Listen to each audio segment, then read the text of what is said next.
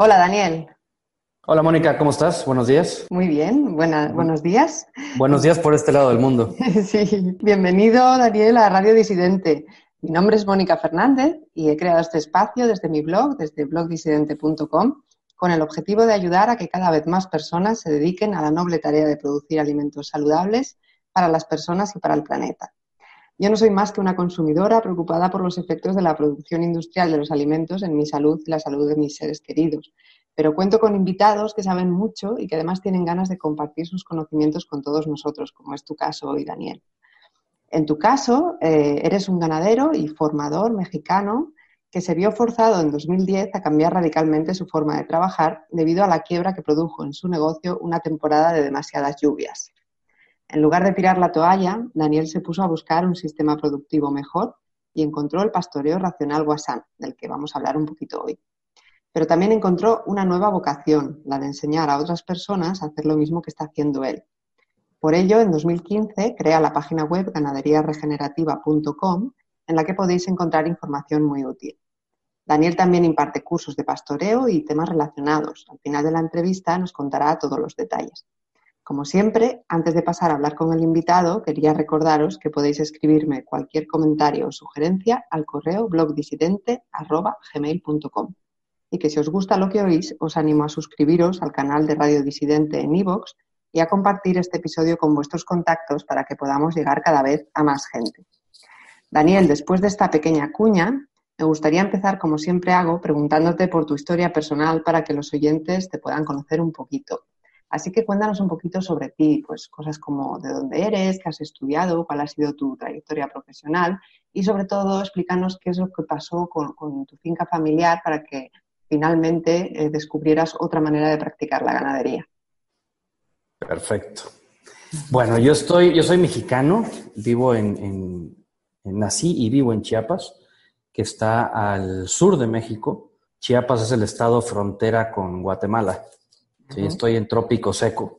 Eh, yo estudié agronomía en la, en la, Universidad Earth en Costa Rica em, y desde el 2003 eh, me tocó, llamémosle así, dedocráticamente a mí la administración, del, la, administración de la finca de, de, la familia. yo salí de la universidad, yo soy el menor de tres hermanos. Cuando salí, mi papá, pues básicamente estiró la mano con las llaves del rancho en la mano y dijo, compas, les toca. Yo hasta aquí llegué. Ahora es su problema, ¿no? Este, y pues ahí empecé a, trabajar. Yo soy el único agrónomo de los tres. Mis otros dos hermanos, Enrique y Gabriel, son, son contadores. Eh, ya tenían sus trabajos ellos, obviamente, ya iban avanzando. Yo estaba empezando, pues, el que menos, al que, me, bueno, al que mejor le caía por la profesión, por la, por la universidad y por su estatus, eh, llamémoslo así, inmaduro laboral, este, pues era a mí, ¿no? Y, a mí me tocó eh, manejar el rancho desde entonces, ¿no? Desde, desde mediados del 2003. Y empezamos con toda la, con toda la, pues la misma mecánica de trabajo que traía mi papá porque de una u otra forma pues había sido exitoso, pues nos, nos había dado escuela a los tres, eh, nunca vivimos mal, yo estoy en el extranjero, entonces, pues, ¿por qué no, verdad? Este, entonces empezamos, seguimos con la misma dinámica de trabajo, mi papá nos seguía apoyando, obviamente, como respaldo. Este, mis otros dos hermanos siempre estuvieron muy involucrados, bueno, siempre han estado muy involucrados en todo lo que es el rancho, pero yo, yo, yo al, al volante, ¿no? Este, pasaron los años, hicimos, implementamos unas prácticas que ahorita digo, ¿cómo, en qué, en qué cabeza cabe eso? Pero bueno, parte, parte de los errores que, que, te, que te ayudan a, a crecer, creo yo, ¿no? Así en el, momento, en, el momento no los vi como errores, ¿no? Los vi como, wow, yo estoy en la punta de la lanza, ¿no? Y, este, ahorita sí digo, híjole, ¿en qué cabeza, no? Pero bueno. Luego nos cuentas alguno. Sí, ah, hay uno que es buenísimo. Para empezar, mis vacas eran carnívoras. ¿Ah, sí? Sí, sí, sí, sí, sí, sí, eran carnívoras. Ellas comían harina de pollo. Uf. Sí. ¿Esto es habitual, Daniel, en la industria? Como, no te imaginas. Mm. Esto no lo sabe casi nadie, de hecho. Sí. Comen harina de pescado también, ¿por qué no? Mm. Sí, este, comen muchas cosas. Comen, comen estiércol de pollo también, o de gallina, en fin. Este, luego también hice una cosa formidable, no, no, no, no. Hice una cosa, no sé si has escuchado, lo que le llaman lactancias, creo que son lactancias químicas o lactancias artificiales, algo así se llama, no recuerdo ahorita. Lactancias, lactancias? Lactancias químicas.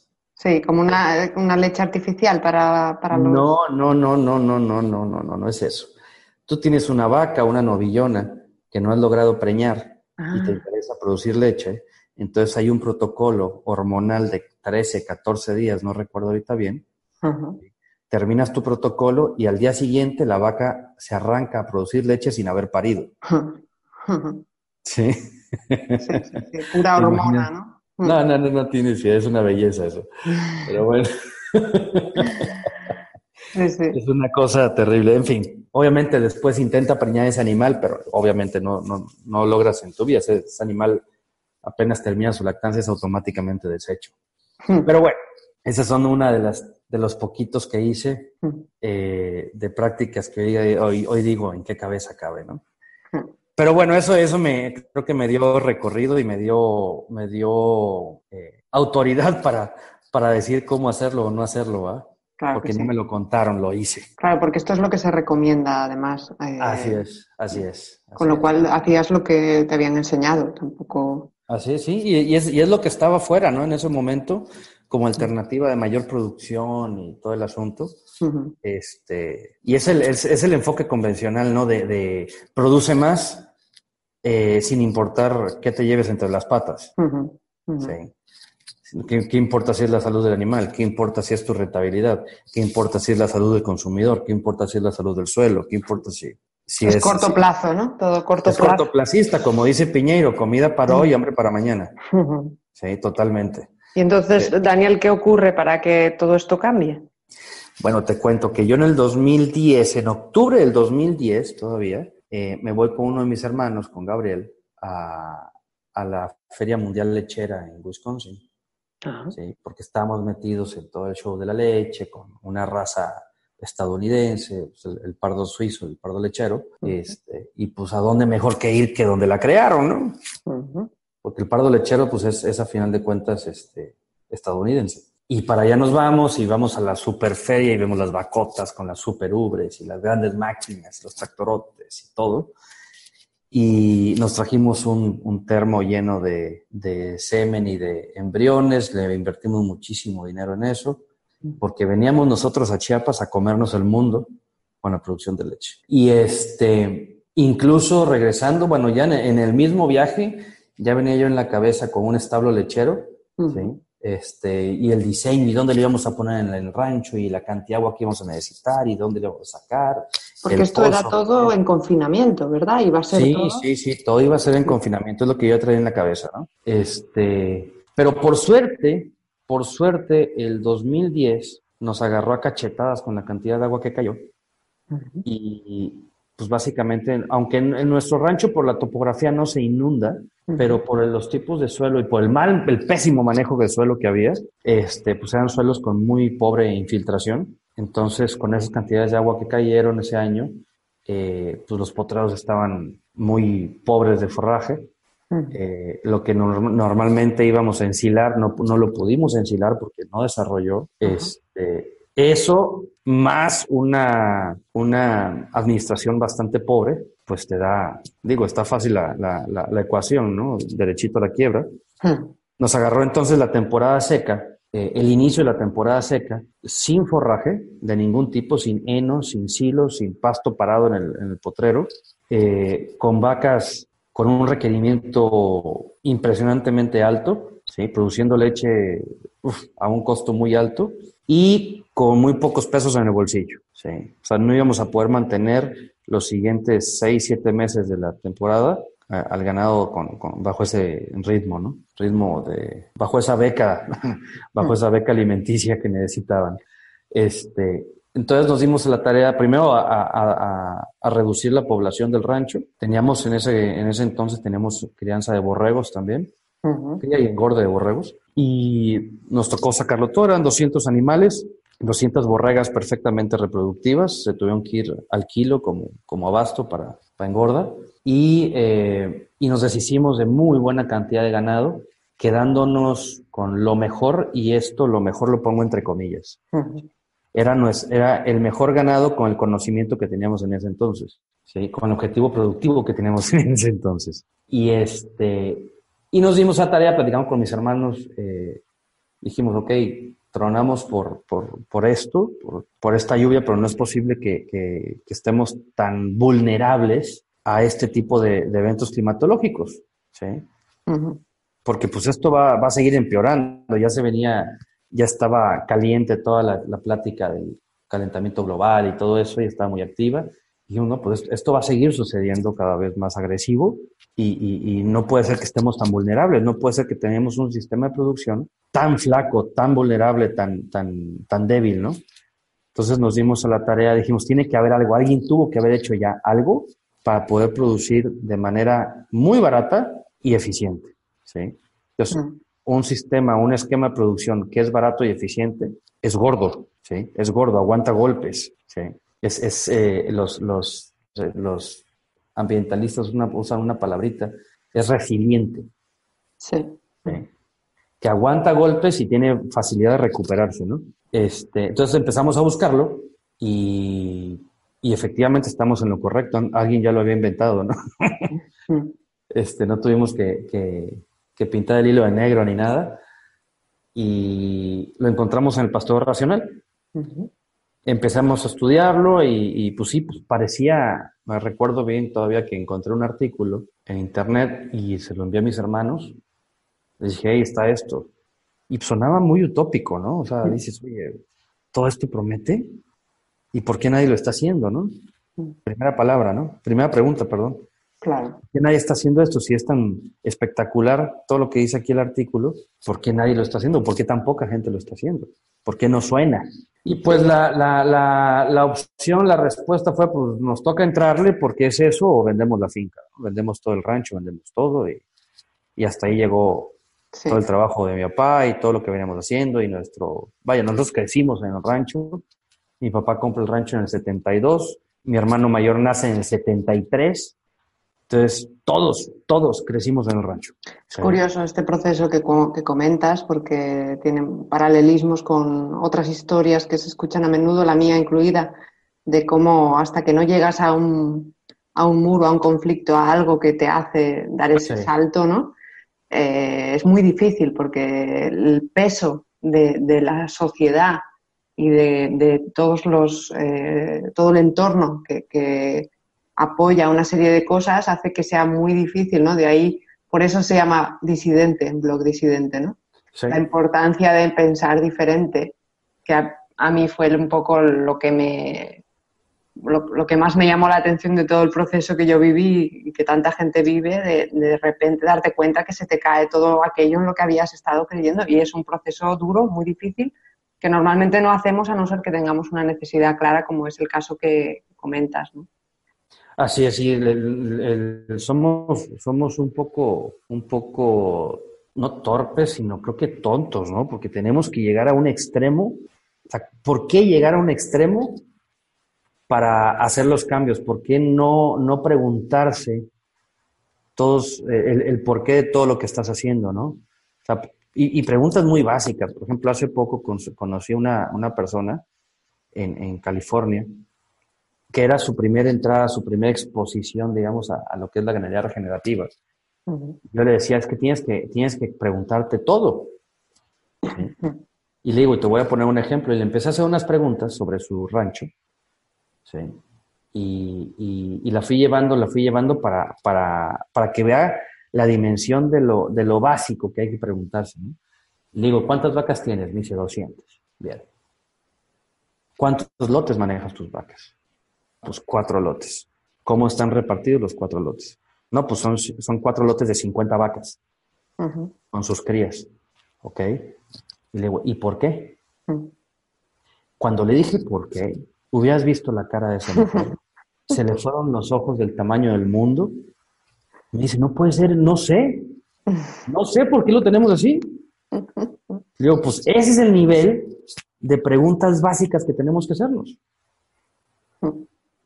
Hasta ahí tenemos que llegar, hasta ahí abajo, pues. Sí. Entonces, sí es impresionante que, que tengamos que llegar a un, a, un, a un accidente de tal magnitud para retomar el camino y empezar a cuestionar y buscar opciones. ¿no? Mm. Pero bueno, no sé si es naturaleza del humano o si es hábito que se nos ha creado últimamente. Sí, que somos muy perezosos y no buscamos otras cosas, queremos todo hecho, hecho y, y, en la mano, en la boquita ya, casi, casi digerido, ¿no?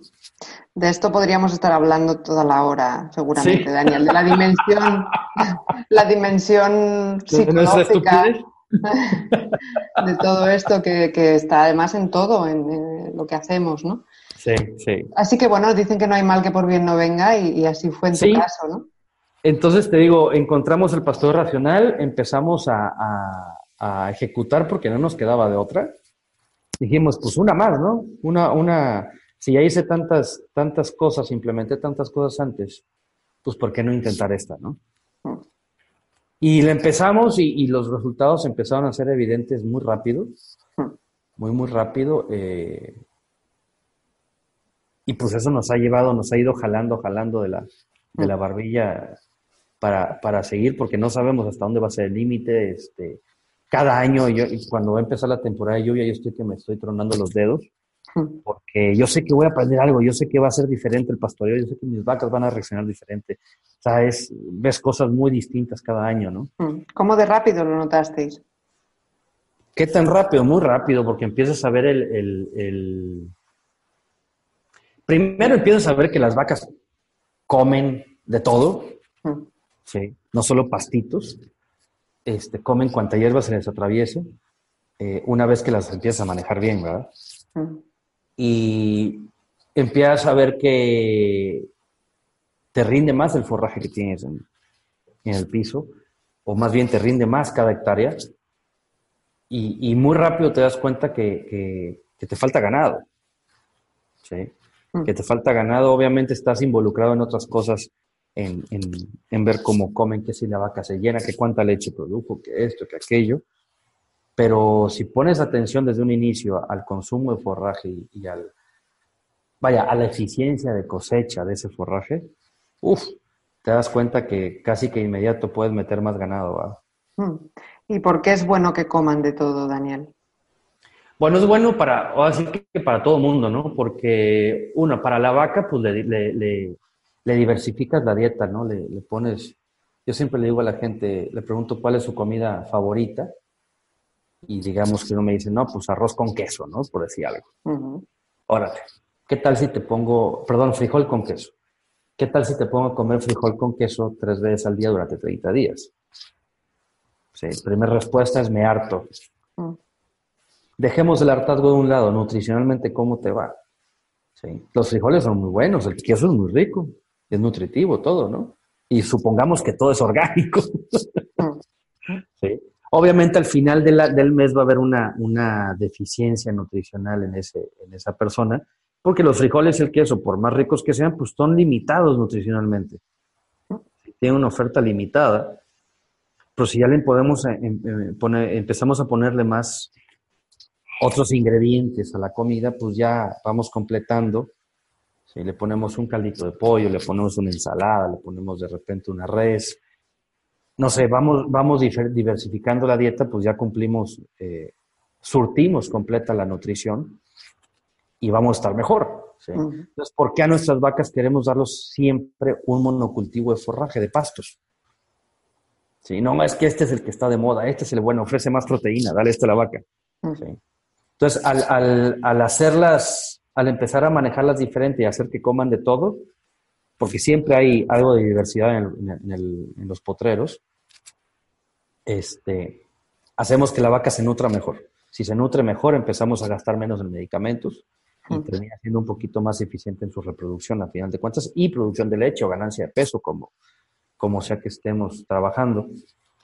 Eh, y, al, y, al, y, al, pasto, al, al, potrero, le va también mejor porque al comer, con, al comer todas las plantas disponibles, ya sea comerlas o pisarlas, eh, le pones la cancha pareja a todo el mundo, a todas las especies, y empiezan a competir entre ellas y se empieza en realidad a diversificar.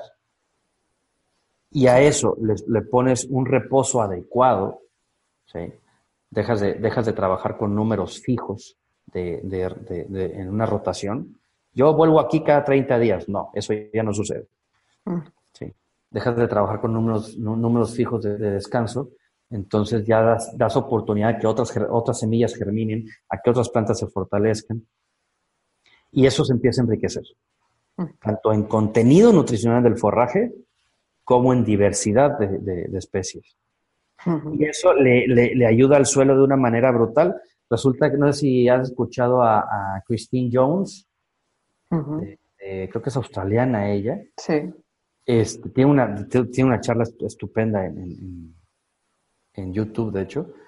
Y ella habla, descubrieron hace poco que hablan, hablan de una, le llaman como un quórum mínimo de especies para lograr unos resultados que ya, que ya multiplican y no suman. Hmm. ¿sí? Que pasan de sumar uno más uno y pasan a multiplicar. Y eso lo encuentran con diversidad de especies. ¿Sí? Con mucha, con gran diversidad de especies, tanto de pastos. Imagínate, si tienes arriba en el potrero, tienes, no sé, 20 especies de, hierbas diferentes, pues abajo en el, en el, suelo, en las raíces, pues hay una infinidad de, especies de microorganismos. Hmm. ¿sí? Y todo ese, ese trabajo en equipo potencializa la productividad de todas las especies, no solo de una, de todas. ¿sí? Entonces, si potencializas, si enriqueces tu suelo con especies, eh, mejoras más rápido tu suelo, mejoras más rápido la nutrición de tus plantas, la, la, oferta nutricional de las plantas, y si tienes suelos y plantas mejores, pues vas a tener vacas mejores. Sí. sí, al final pues tenemos que ser conscientes de, la limitación de nuestra comprensión de la naturaleza, ¿no? Y guiarnos un poco más por, por eh, esa plantilla natural que, funciona con diversidad. Así es, así es.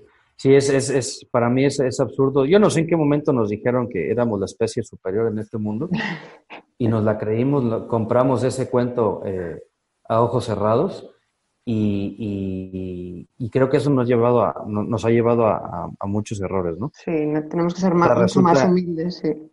Sí, resulta que nuestras tecnologías que llevan 50, 70, 100 años son más eficientes, son mucho mejores que las que llevan millones de años de, evolución en la naturaleza, ¿no? Por favor. Mm, tres pesos, tres pesos de, de humildad para todo mundo, porfa. Sí, siempre hay que mantenerla y, sobre todo ser conscientes que, sabemos poquísimo. Y, sí. Pues eh, Daniel, ¿qué te parece si me cuentas entonces esto del pastoreo racional Wasan? que es cómo lo definiríamos así a grandes rasgos? Híjole, a mí el, pastor racional eh, me encanta, me encanta porque te, te, obliga a estar observando todo lo que hay, todos tus recursos y te, obliga a entender y, que hay algo mucho más que el pasto, la vaca y, tú, ¿no? Eh, y es para mí es un esquema, no, no le digo sistema, sino digo es un esquema productivo, una, o una herramienta productiva formidable, porque te sorprende a cada rato, ¿no? Te sorprende a cada rato, te simplifica la vida, te simplifica las labores. Normalmente la gente cuando empieza a estudiar o cuando empezamos a estudiar el, pastor racional, creemos que es bien complejo porque te vuelcan una cantidad de información totalmente diferente a la que habías, estabas acostumbrado. Y dices, hombre, esto sí que está complejo, ¿no? O sea, está, está muy difícil implementarlo, que la cantidad de potreros y esto, y que el cambio de potrero y que el salto y el agua y ta, ta, ta, y se mueve muy complejo, ¿no? Pero la realidad es que es muy, muy fácil, muy, muy fácil ejecutarlo.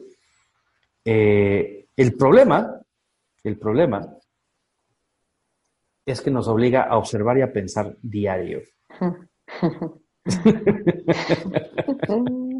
y es ahí donde viene la dificultad para muchos. sí. Porque estamos, porque estamos acostumbrados a no pensar. ¿sí? Estamos acostumbrados a, encontrar todas nuestras soluciones detrás de un mostrador de una tienda. Mm. Todo, detrás de una tienda veterinaria, ya con etiqueta, con un bote bonito, un buen diseño de caja. Ahí encontramos todas nuestras soluciones. En, el esquema convencional, ¿no? Y cuando te obligas a pensar, te das cuenta que las soluciones vaya, que los problemas no eran problemas, eran síntomas, ¿no? y, lo que estabas haciendo era, era poniendo, tomándote una aspirina o un bioelectro para tu dolor de cabeza crónico, ¿sí? Y no estabas atacando el problema de raíz, ¿no?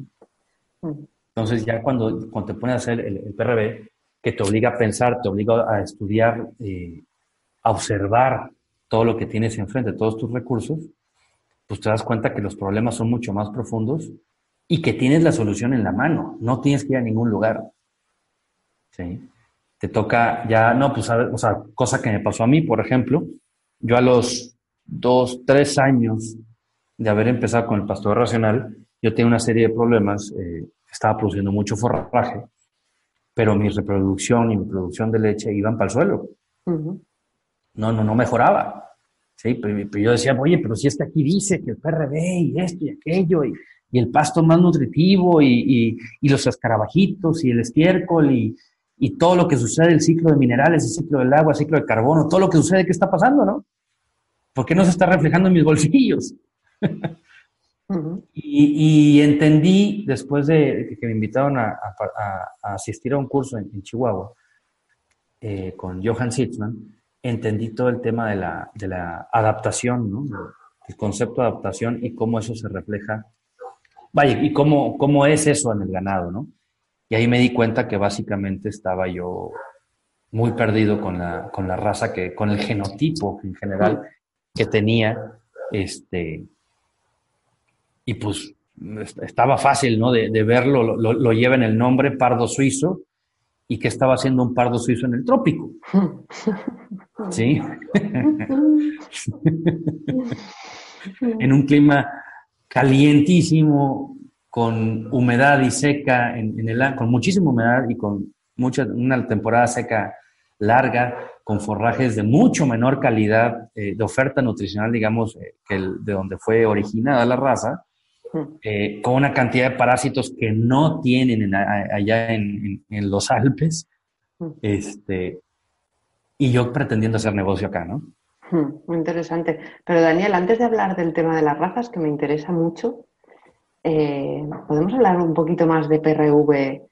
Mm, yo sé que es complicado, ¿eh? Hoy he, publicado el último episodio con, con, María Catalán, que nos ha hablado de manejo holístico y también le intentaba sacar a ella, pobre, una definición que me explicara qué es y es muy complejo, ¿no? Pero mm, para la gente que no sabe nada, que nunca ha escuchado pastoreo racional Wasan, está claro que es una manera de pastorear animales, ¿verdad? Eh, pero cuéntanos un poquito más, si es posible, en qué consiste, porque yo sé que, por ejemplo, en el pastoreo racional Wasan Ah, hay una serie de leyes que postuló Boissan, que son las que se han de seguir, ¿verdad?, para hacer este tipo de manejo. Y también hay unas estructuras, tiene pues unas parcelas mm, bastante estáticas, aunque entiendo que se pueden subdividir. Y un poquito, si nos puedes guiar sobre cómo se mueven los animales, qué, es lo que se tiene en cuenta para mover. Claro. Bueno, las, famosas cuatro leyes del pastor racional que, que anunció, que desarrolló Guasán, André Guasán en los 50, creo que fue, eh, son una, un, una guía formidable ¿no? para, para cualquiera que hace ganadería. Básicamente te hablan de, de que tienes que respetar el reposo de las plantas para que puedan ellas llenar sus reservas energéticas en las raíces eh, y poder ser, el, aventar un, rebrote más vigoroso, ¿no? O, al menos no, no, más débil que el anterior. Eh, básicamente, y la otra, pues que tienes tú que, que ofrecerle a los animales, vaya, facilitarle la vida a los animales para que ellos puedan cosechar alta cantidad de forraje ideal y de la mejor calidad posible. Entonces, estas cuatro leyes te llevan a tener una, infraestructura básica para poder aprovechar el pasto, para poder hacer esa, esa, para poder gestionar, por decirlo de alguna manera, esa íntima relación que hay entre la, entre la vaca y el pasto o la hierba, ¿sí? para que las dos se junten en su mejor momento. Cuando la vaca más requiere ese, eh, ese perfecto balance que la planta le ofrece en algún momento de su vida, ¿no? de su proceso de desarrollo.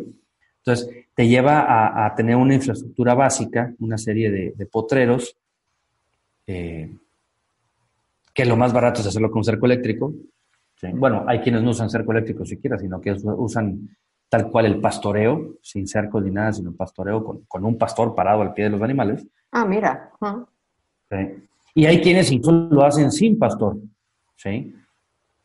Que hay, hay, hay, quienes eh, manejan el, lo que le llaman el, el, arreo de bajo estrés, eh, y lo que hacen es despertarle el instinto de manada al, animal y, y, lo manejan con manada. Entonces, digamos, no, yo quiero pastorear aquel punto del rancho. Van de una manera, lo van arreando, los, los colocan ahí, se van, y al día siguiente regresan, los animales están en ese mismo sitio y ya lo acabaron, ya lo consumieron, hicieron el trabajo que tenían que hacer y, los mueven a otro lugar, ¿no? ¿Y cómo consiguen que no se espartan, en ese caso, que no se vaya cada uno como en pues un modelo extensivo? Como, despertando el, instinto de manada del, animal, ¿no? Que, que, que, identifiquen de nuevo la seguridad que implica estar agrupados. Sí. Y, ahí es donde, donde, donde se hace la magia. Es como un entrenamiento, como entrenar. Los animales, sí, lleva un entrenamiento. Obviamente eso te exige a ti como, como ganadero, como pastor, pues más horas, más horas al, día y una especialización, creo yo. esto lo estoy diciendo desde un punto, desde muy afuera, ¿no? No conozco al 100% esto, este, este esquema de producción. Estoy, estoy que me traen los dedos para ir a, capacitarme. Hay un señor en Estados Unidos que se llama Bob Kinford, que hace esto de una manera espectacular. Eh, y un amigo en Chihuahua lo, también lo hace genial, este, Fernando Falomir. este, Había visto una vez, Daniel, de un, de un señor estadounidense que hacía algo así para precisamente protección contra depredadores, ¿puede ser? Sí, pues es, a final de cuentas eso es, ¿no? la, manada es lo que te hace, es, es, una protección para depredadores principalmente, nada más que nosotros lo estamos haciendo para, para lograr ese, ese ese efecto manada del que, habla, del que habla Alan Savory, ¿no? Mm. Ese efecto manada sobre la hierba, sobre el suelo y sobre la vida del suelo. Mm. En fin. Mm. Este... entonces ya hemos quitado el mito de que un PRV tiene que tener vallados, que yo pensaba que... Que, te simplifica la vida, a final de cuentas, ¿no? Sí. Que te simplifica la vida, obviamente requiere una inversión mayor, pero te simplifica la vida desde el punto de que, por alguna razón, supongamos, la persona que te estaba apoyando se va. ¿Sí? La empresa te dice muchas gracias, Danielito, hasta luego, pero yo esto ya no es para mí. Y se va. Y te toca capacitar a otra persona. Entonces es un, es un, o sea, es, más fácil enseñar a una persona a manejar un cerco eléctrico que aprenderle a, manejar eh, como manada, sin cerco, sin nada, a un lote de ganado, ¿verdad? Entonces, obviamente tiene sus pros y sus contras, creo, creo, y digo creo porque no conozco a fondo el otro esquema, ¿no? Tengo que ser muy sincero en eso. Este, pero bueno, hay, hay opciones, hay muchas, no nada más el cerco eléctrico, ¿no? Hay otro amigo en Chihuahua, en el norte de México, que dividió su rancho con alambre de púa. ¿Sí? ¿Por qué? Porque su contexto así, se le, así, lo obligó, porque no va siempre a la, finca, no va con, frecuencia. Entonces, eh, eh, lo que su, gente, sus, vaqueros, sabían manejar era el alambre de púa. Mm. Entonces dijo, pues nos aventemos y probemos de qué se trata esto mm. para reducir los errores o, las posibilidades de errores. ¿no? Entonces, le, puso a su gente lo, lo que ya sabían manejar, solamente cambió el manejo del ganado. Sí. Interesante. En vez, de, en vez de cambiar el manejo y cambiar la herramienta, pues nada más cambió el manejo, no cambió la herramienta, ¿sí me entiendes? Y entonces, Daniel, tenemos, mm, de la manera que sea, vamos a suponer que hemos puesto algún tipo de vallado. ¿Sí? Entonces, eh, tenemos X número de parcelas de un tamaño Y, que imagino que esa parte es el diseño de nuestro PRV, ¿verdad? Que es Entiendo algo complicado de hacer, que tendrás que tener en cuenta mil factores en los que no podemos entrar. Eh, y entonces vamos a suponer esa parte, si quieres, porque imagino que No sé si quieres hacer algún comentario al respecto de cómo se diseña. Sí, me gustaría hacer un comentario ahí, porque es, es, un punto que, que, para mí me ha marcado mucho. Eh, yo empecé así, tal cual, eh, haciendo cálculos y todo el asunto y haciendo un diseño del, del PRV. Mira, ya le digo PRV y no PRV. ¡Ay!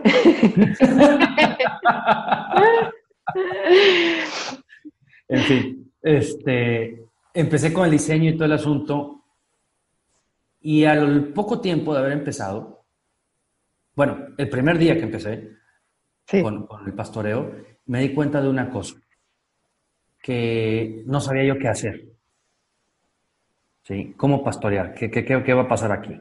Entonces, básicamente, eh, me compré un Ferrari y no sabía yo ni siquiera conducir. Ahí está. Demasiado complejo. No, y caro. Y caro. No, no complejo, caro. Mi curva de aprendizaje fue, fue brutalmente cara. Sí. Y, con recursos limitados, pues obviamente se pone, se, pone ojo de, eh, perdón, se pone color de hormiga, ¿no? Y después, cuando entendí el concepto de adaptación, dije, hombre, pues esto, ¿yo qué estoy haciendo aquí con Pardo? ¿Sí? ¿Qué estoy haciendo aquí con, con, con, leche, incluso? No me da mi, mi, mi, contexto actual y, y, por, y por si fuera poco el, precio de leche estaba yendo al suelo. Entonces dije, no, pues no, no, no, no, no, esto no es por acá. Mis condiciones, cuando terminé de entender mis condiciones eh, climáticas, raciales del ganado y, financieras y personales, dije, no, esto no es por acá. Me salí de la leche, me salí de la cría de, pardo suizo y, en ese momento me di cuenta que todo el trabajo que yo había hecho de diseño no servía para nada. Hmm. ¿Sí? Era dinero que de una u otra forma, eh, no voy a decir que tiraba la basura, pero que se pudo haber aprovechado de una mejor forma. ¿Sí? Entonces, el asunto para mí es, yo no puedo, cuando, cuando yo empecé, hice un diseño basado en una serie de, supuestos basados en conocimiento que yo tenía de mi finca en ese momento, con ese manejo. ¿Sí? Hmm. Obviamente, cuando tú le das una vuelta más a la tuerca, las cosas empiezan a trabajar diferente. ¿Sí? El pasto, el suelo, el ganado, eh, y todos los, los, involucrados trabajando en el proyecto empiezan a responder diferente, para bien o para mal. Entonces, todo ese supuesto, todo ese diseño basado en ese conocimiento básico o, ese, ese, conocimiento de ese momento, pues se va al traste. Sí. Te das cuenta que, que, no era así. Sí, esto es un principio súper importante. Te agradezco que lo digas porque ahora que lo comentas, me doy cuenta de, cuánta razón tienes. ¿no? De hecho, en permacultura hay este principio de que durante un año entero no hagas nada. Claro, no hagas nada, observa. Mm. Muévele aquí, muévele allá, aprende. Tienes que reconocer tu finca. Completita. ¿sí? Volver a conocer todos tus recursos, como, obviamente yo sé que es, que es plano, que aquí corre un arroyo y eso sí, pero esas son cosas que no se mueven pero cómo reaccionan todas esas cosas ante un, un, manejo diferente. Eso es lo que hay que reconocer y se puede empezar a trabajar de una manera muy sencilla, muy barata y a aprender, porque nadie te va a enseñar a pastorear. Tener una persona clavada ahí en el rancho diciendo todos los días, diciéndote cómo pastorear, no es barato. ¿Sí? Y, y, tienes que tropezarte para saber que tienes que levantar un poquito más los pies, ¿no? Para no caerte. Claro, eso también es muy importante. Darse cuenta de que el error, el error va implícito, ¿no? claro, claro. Mm. Entonces, si van a haber errores, pues hagamos que esos errores sean baratos. Que esa curva de aprendizaje sea muy barata. ¿Y cómo sería este sistema barato y, sencillo para comenzar? Mira, yo, yo primero dividí eh, y trabajé 50 hectáreas de la finca eh, con, con, el... Vaya, el diseño era, eh, diseñé como 100, 30 hectáreas inicialmente. Y hice la división de 50 hectáreas, lo que era un módulo desde entonces. Y, este, y de ahí el resto dije, no, no, no, no, me di cuenta que eso estaba mal, no, no es por ahí. Y empecé a trabajar el resto de la finca con hilos móviles, Con, con, cercos, con cercos portátiles e incluso con agua portátil para darle de tomar a los, a los animales. Y eso me permitió ir conociendo las diferentes zonas del rancho, cómo responden y todo. Y ahora sí yo ya puedo, yo ya puedo trabajar un diseño más aterrizado a lo que, a lo que puedo llegar a tener, porque ya sé cuáles zonas responden mejor en qué temporada del año, qué pastos les va mejor, dónde le va mejor a mi ganado en la temporada más caliente o en la más fría del año. ¿sí? Entonces, eso me ayuda a, hacer, a tomar mejores decisiones para hacer o diseñar una infraestructura que va a estar ahí por 30 años. O sea, que después ya sí que colocas la infraestructura estática, ¿no? Una vez que has hecho claro, eso. Claro, claro. Ya, ya, ya, ya te vas facilitando la vida. Mm, me parece solo esto una perla que nos acabas de regalar, Daniel. Eh, porque esto puede ahorrar mucho dinero a la gente. No, y sabes qué también, Mónica, que, que esto, el, eh, facilita la entrada al pastor racional. Hmm, facilita que la gente entre. ¿Sí? Facilita que la gente empiece a hacer cosas diferentes con sus animales y con sus suelos y pastos. Hmm. Pero con muy poca inversión, tú puedes empezar a trabajar. Hmm. En cambio, con, el, con, el, diseño de inicio de Tajo, pues te toca pagar. Si eres muy entusiasta, te lo echas tú. ¿Sí? Si eres entusiasta, comes libros y, y eres de mente más abierta, empiezas tú. Pero si no, te toca pagarle a alguien que lo haga y que te lleve de la manita. Y eso es muy limitante. No todos podemos hacer eso. Mm.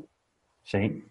Y aventarte la, la, la, inversión por hectárea para poner toda esa infraestructura, aunque si lo comparas, por ejemplo, si comparas con la compra de una, de una segunda finca del mismo tamaño, pues obviamente es mucho más barato, ¿no? Para poder meter, digamos, el doble ganado. Pero, pero aún así sigue siendo una buena cantidad de plata. Para luego encima tener que desmontarlo, quizá, ¿no? Exactamente, imagínate, para decirte, oye, no, pues esto no, no, no, era lo correcto, no era lo más adecuado, ¿no? Mm. Entonces, eh, das, vuelta atrás y dices, no, pues mejor, mejor empezar con todo portátil. Bueno, hay una frase que dice Joel Salatin, que dice, if it's worth doing it, do it poorly first. O sea, si vale la pena hacerlo, hazlo, hazlo muy simple primero, ¿no? Sí, para que, para que aprendas. Ya luego te vas simplificando la vida, metes, haces tu diseño, metes unas líneas principales eh, fijas para que te facilite el trabajo diario, metes unas, unas líneas de agua, pero ya mejor pensadas, ¿no? Claro. Sí, me parece más curioso que volvemos a lo que hablábamos al principio, de esta mm, manía de ser tan cuadriculados que yo estaba pensando que un PRV o PRB tenías que montarte tus, tus parcelas, ¿no? Tal cual, y, yo misma lo estaba pensando, ¿no? Entonces es, bien curioso. Y entonces, eh, para ir un poco más a lo práctico, Daniel, así dos pinceladas de, porque es súper interesante la conversación, pero va pasando el tiempo, no sé si te has fijado. Y bueno, tenemos un poquito más de, margen, tampoco tenemos por qué terminar en cinco minutos como habíamos dicho, pero bueno, no más. Entonces, vamos a ver eh, alguna pincelada así práctica. ¿Tú cómo decides cómo mueves tus o a qué parcela mueves tus animales? Ok. Em, básicamente ahorita en la temporada de, lluvia, en la temporada de abundancia, yo muevo mis animales según el, punto óptimo de reposo, ¿no? del pasto. Eh, entonces, eh, buscamos diario cuál es el, mejor potrero, el potrero que me ofrece la mejor nutrición para mis animales. Y, allá, y, para allá nos vamos. Hacemos subdivisiones de los potreros. Tengo potreros de media hectárea, fijos de media hectárea. Eh, y sobre ellos hago, hago subdivisiones según lo que, lo que yo necesite trabajar con el ganado. si veo que están, si los quiero llenar, si quiero ganar condición corporal rápido, pues hago más subdivisiones. O, pues si es un domingo, o mis muchachos, no sé, hace una semana falleció la abuela de uno de ellos, por ejemplo. Entonces, yo no le puedo exigir la cantidad de trabajo mm, común, ¿no? Oye, pues es, un asunto personal que a todos nos sucede y, pues toca ser más suave, ¿no? Entonces le bajas el ritmo al, al, pastoreo porque pues el compa tiene que atender un asunto personal. Sí. O sea, ellos también tienen vida, pues. Sí, hay mucha flexibilidad, que eso está muy bien. Sí, tienes que ser muy flexible, ¿no? Eh, eh, eh, es, es, muy, es muy frecuente y, y, para mí es muy peligroso, por así decirlo de alguna manera, casarse con, con, una densidad de pastoreo, ¿no? No es que las vacas tienes que hacer cinco divisiones en tu potrero, ¿no? O tienes que hacer cinco cambios al día, o tienes que hacer diez cambios al día, o tienes que hacer dos cambios al día. No, espérate, hay que jugar con ello. ¿sí? Porque llegas a, mover, llegas a mover a los animales más de una vez al día, entonces. Uy, sí, sí, sí, sí, sí, yo. Sí, no, no tienes idea. Y de repente nos emocionamos y movemos hasta 25 veces al día. es una locura. Increíble. Y, los resultados son espectaculares. Cada media hora. No, hay, no, hay veces que cada 10, 15 minutos. Ay, madre mía. No, es, es una belleza, no tienes idea. ¿eh? Impresionante. es una belleza y los animales se repletan y, todo el mundo pensaría, ¿no? Oye, estás loco porque se juntan mucho, ¿no? Claro. Para eso tienes, porque es, es, es moverlos, pero no moverlos por, por, moverlos. Es moverlos y consumir. Consumir el forraje, no aprovechar ese forraje, cosecharlo. Entonces, muchos dicen, oye, no, es que están estresadas. No, ven a verlas. Ven a verlas cómo comen de bonito y cómo se llenan y cómo están y cómo engordan. Ahí tenemos la manía esa de humanizarlo a los animales, ¿no? No, y el asunto es que la gente nunca se ha visto en un buffet. Cómo se pegan unos a otros, ¿no? Se pegan unos a otros y, y, metes con tu plato la manita de repente entre dos, con permiso, voy a agarrar una cuchara, ¿no? Y agarras una cuchara y te vas, y te vas a tu mesa, te sientas y comes tranquilo. Sí, sí, sí. ¿Sí? Pero eso es verdad que yo en algún caso he hablado con algún ganadero que me decía que no, que no querían, no querían juntar a sus animales porque no les parecía que, tuvieran bienestar, ¿no? Sí, claro, sí, eh, el, no me parece, el, estamos llenos de suposiciones, ¿eh? Mm. Estamos llenos de suposiciones, este, híjole, he escuchado cada cosa que, bueno, ¿no? que, que, que, en esas personas que están todavía, no, no, no voy a poner calificativos, pero sí que, que, en ese momento están cerrados todavía, digo, no, aquí no voy a ganar, no, no voy a gastar mis, mis energías, ya le llegará su momento, ya le, ya le llegará su accidente en el que le toque abrir la cabeza. Mejor vamos con el que se está accidentando en este momento y vamos a ayudarle. Sí, porque te iba a preguntar, Daniel, la gente que va a tus cursos, que no, bueno, mencionaba un poquito al principio, que, tú tienes esa faceta también de formador que te, que te gusta tanto ahora, ¿no? Eh, ¿Cuál es la principal motivación de, esos alumnos, de esas personas que van a aprender contigo? Tener el agua al cuello. Sí, ¿no? Esa es la principal motivación. Increíble. Este, gente que ya, que, que, no está viendo, que de una u otra manera ya se dio cuenta que tiene problemas y que, y que no va en un camino, en un camino correcto, ¿no? En un camino que le prometa que le prometa salir. Entonces de repente se le atraviesa la información, alguien le contó, oye, mira, o incluso hasta muchos por morbo, ¿eh? Hmm. Muchos por morbo van y, a ver qué, de qué se trata esto. A que no, ¿verdad? A que esto no, funciona, voy a verlo, ¿no? Y, y, oh sorpresa, ¿no? Porque lo primero con lo que se topan es con, con un ganadero relativamente joven y lo primero que les dice es, lo que van a escuchar hoy, no me lo crean. ya de buenas a primeras, ya. ¿Cómo? No me lo crean, comprueben ustedes mismos.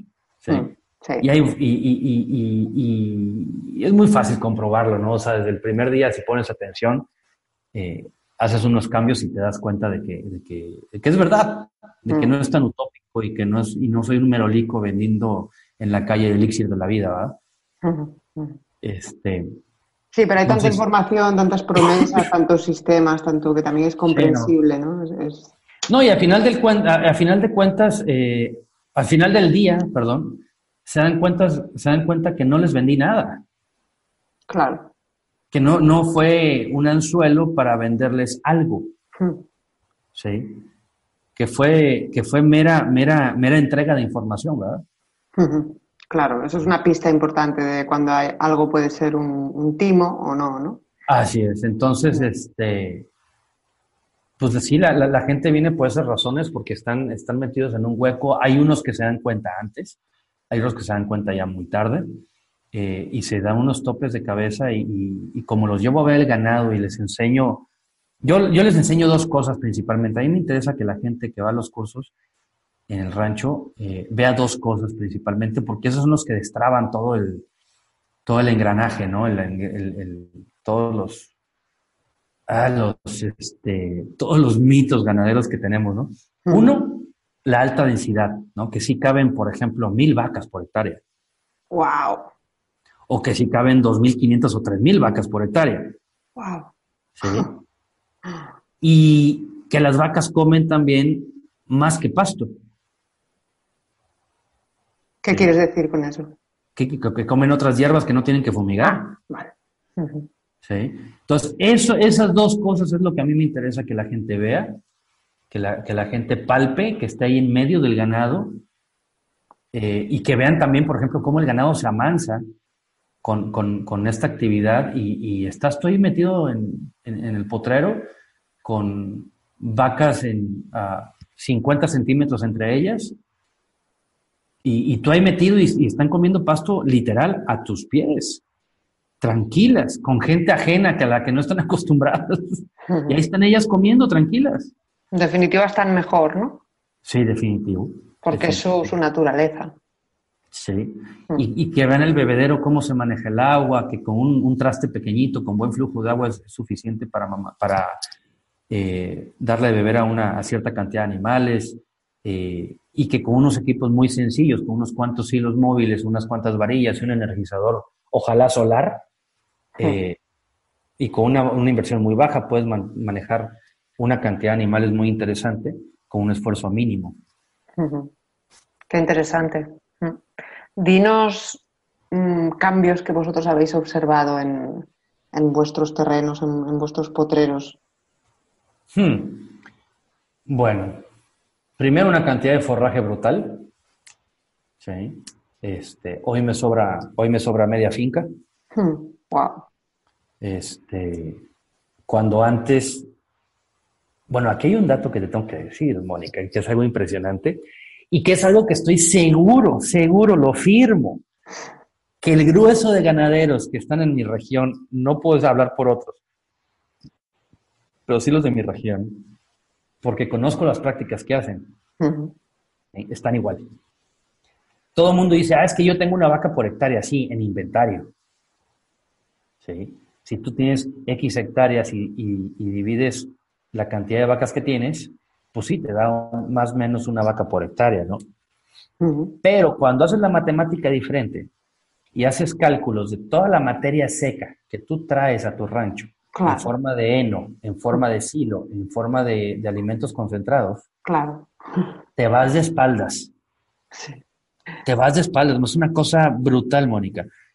Yo hice ese cálculo un par de años después de que inicié con el pastoreo racional y yo importaba, agárrate, espero que estés sentada. Sí.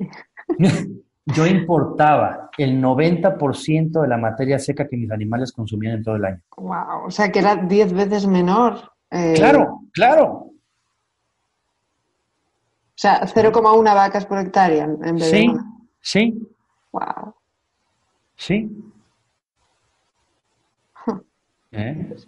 Y, y, y, y, ya no hablemos de todo el gasto con, de, medicamentos y hormonales y vitaminas que iba detrás, ¿verdad? Sí. Yo ah. tenía un estante completo eh, de medicamentos de mayor uso eh, y visitaba la farmacia veterinaria dos veces a la semana por ah. medicamentos de poco uso. ¿Y luego aplicaciones en, los, en los pastos de fertilizantes y así? No, ahí no era tan agresivo. Como, como yo está, casi, casi que estabulaba todo mi ganado. O sea, yo mantenía el ganado estabulado siete meses del año. ¿Sí? De diciembre a junio, julio, yo, el ganado estaba encerrado, tragando silo, eh, forraje seco, heno o, y, mezclas con, granos, ¿no? Y ahí es donde le metía la, carnita de pollo y le metía la, perdón, la harina de pollo y todo el asunto, ¿no?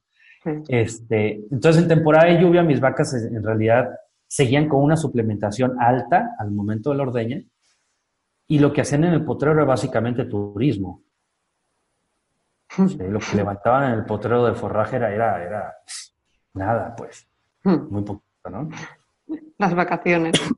Sí, sí, era un pastoreo ni siquiera extensivo, eh, era un pastoreo turístico. Sí, era un pastoreo turístico. A, derrochar, pues. Sí. Entonces, los cambios que he visto, pues eso, que ya no, te, ya no tengo que comprar nada de fuera, ¿sí? Básicamente, eh, al, hacer eso, y no era porque no se produjera forraje en, el rancho, era simplemente que no se aprovechaba. ¿sí? Entonces, eh, automáticamente aumenté 10 veces mi capacidad de carga. ¿sí? La misma cantidad de ganado en las mismas hectáreas, pero sin comprar de fuera. Claro. ¿sí? Y a partir de ahí, obviamente, ha habido un, enriquecimiento de, lo que le llaman el, tapiz vegetal, ¿no? De las muchas variedades de hierbas y pastos han, venido saliendo, emergiendo, que enriquecen la, nutrición de la vaca. Mm.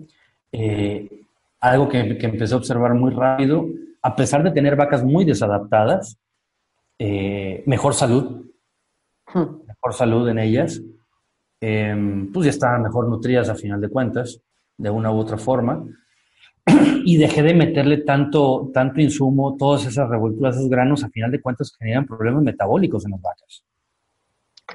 ¿Verdad? O sea, ponte a comer pan tres veces al día sin nada más, pues inmediatamente vas a tener dentro de unos días una gastritis eh, interesante y dentro de un poquito vas a terminar con diabetes.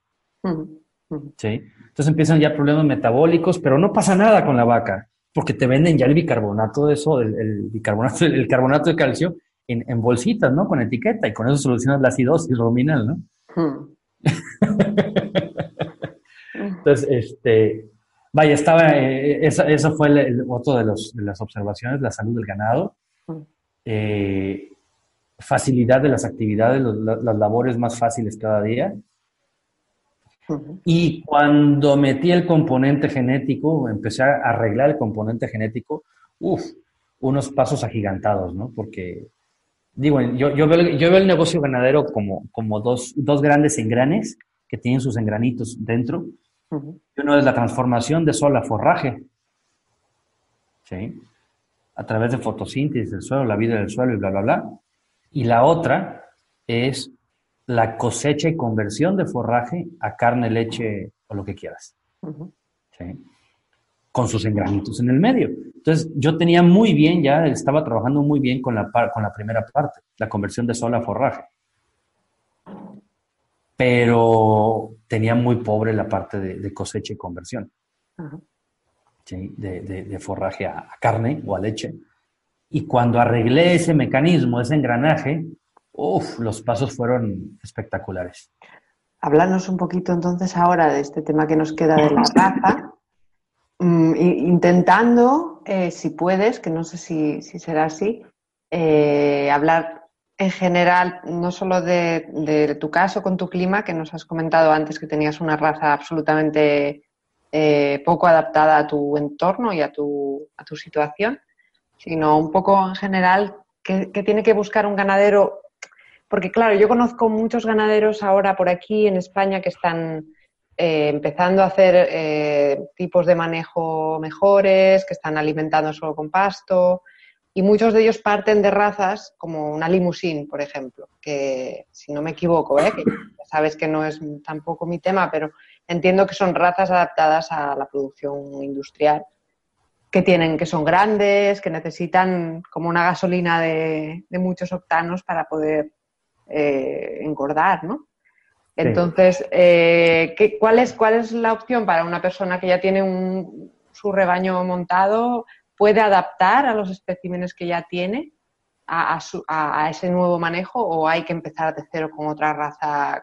Y también me gustaría saber si sabes algo de las razas tradicionales, que por ejemplo sé que conoces a Antonio Tucci, eh, que sois buenos amigos, y él está trabajando con una raza autóctona que es la, blanca extremeña, y en cada región de este país hay razas que son tradicionales, ¿no? que, son las que se usaban a lo mejor hace, pues no sé, 50, 60, 80 años, no sé cuántos. Entonces, no sé, un poco, una pregunta un poco difusa, pero ¿qué nos puedes decir al respecto de, las razas? Punto número uno, no hay una raza universal. Bien. Sí. Eh, punto número dos, lo que el ganadero debe buscar siempre en sus animales es eh, condición corporal. ¿Sí? Tú puedes obtener la condición corporal por dos vías, por suplementación o por selección. por selección genética. ¿sí? ¿Cómo es eso? En una condición corporal, eh, un animal adaptado te va a decir, vaya, el, resultado de la adaptación es una alta condición corporal. ¿Sí? Perdón. ¿Y por qué necesitamos la condición corporal? Porque sin condición corporal no hay reproducción. Así de sencillo. Y si no tienes condición corporal, si quieres lograr la reproducción, entonces esa condición corporal tiene que salir de tu bolsillo. Y ahí es donde se ponen feas las cosas. Porque normalmente en el negocio ganadero, nosotros no definimos los precios a los que vamos a vender.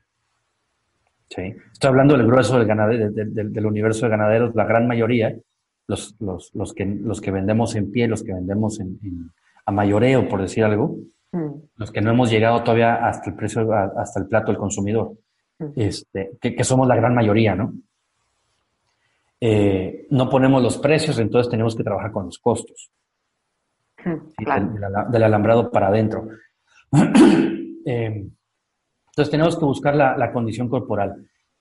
Eh, mi mentor en todo esto ha sido Johan Zidman, de, Zimbabue, de África. Y, él, él, dice, primero, tú tienes que buscar, para hacer un mejoramiento genético serio y buscar genética que, esté adaptada a pastoreo y que sea muy eficiente a pastoreo, ¿sí? primero lo que tienes que hacer es buscar el genotipo, los genes que te van a sumar a tu rentabilidad por hectárea. ¿sí?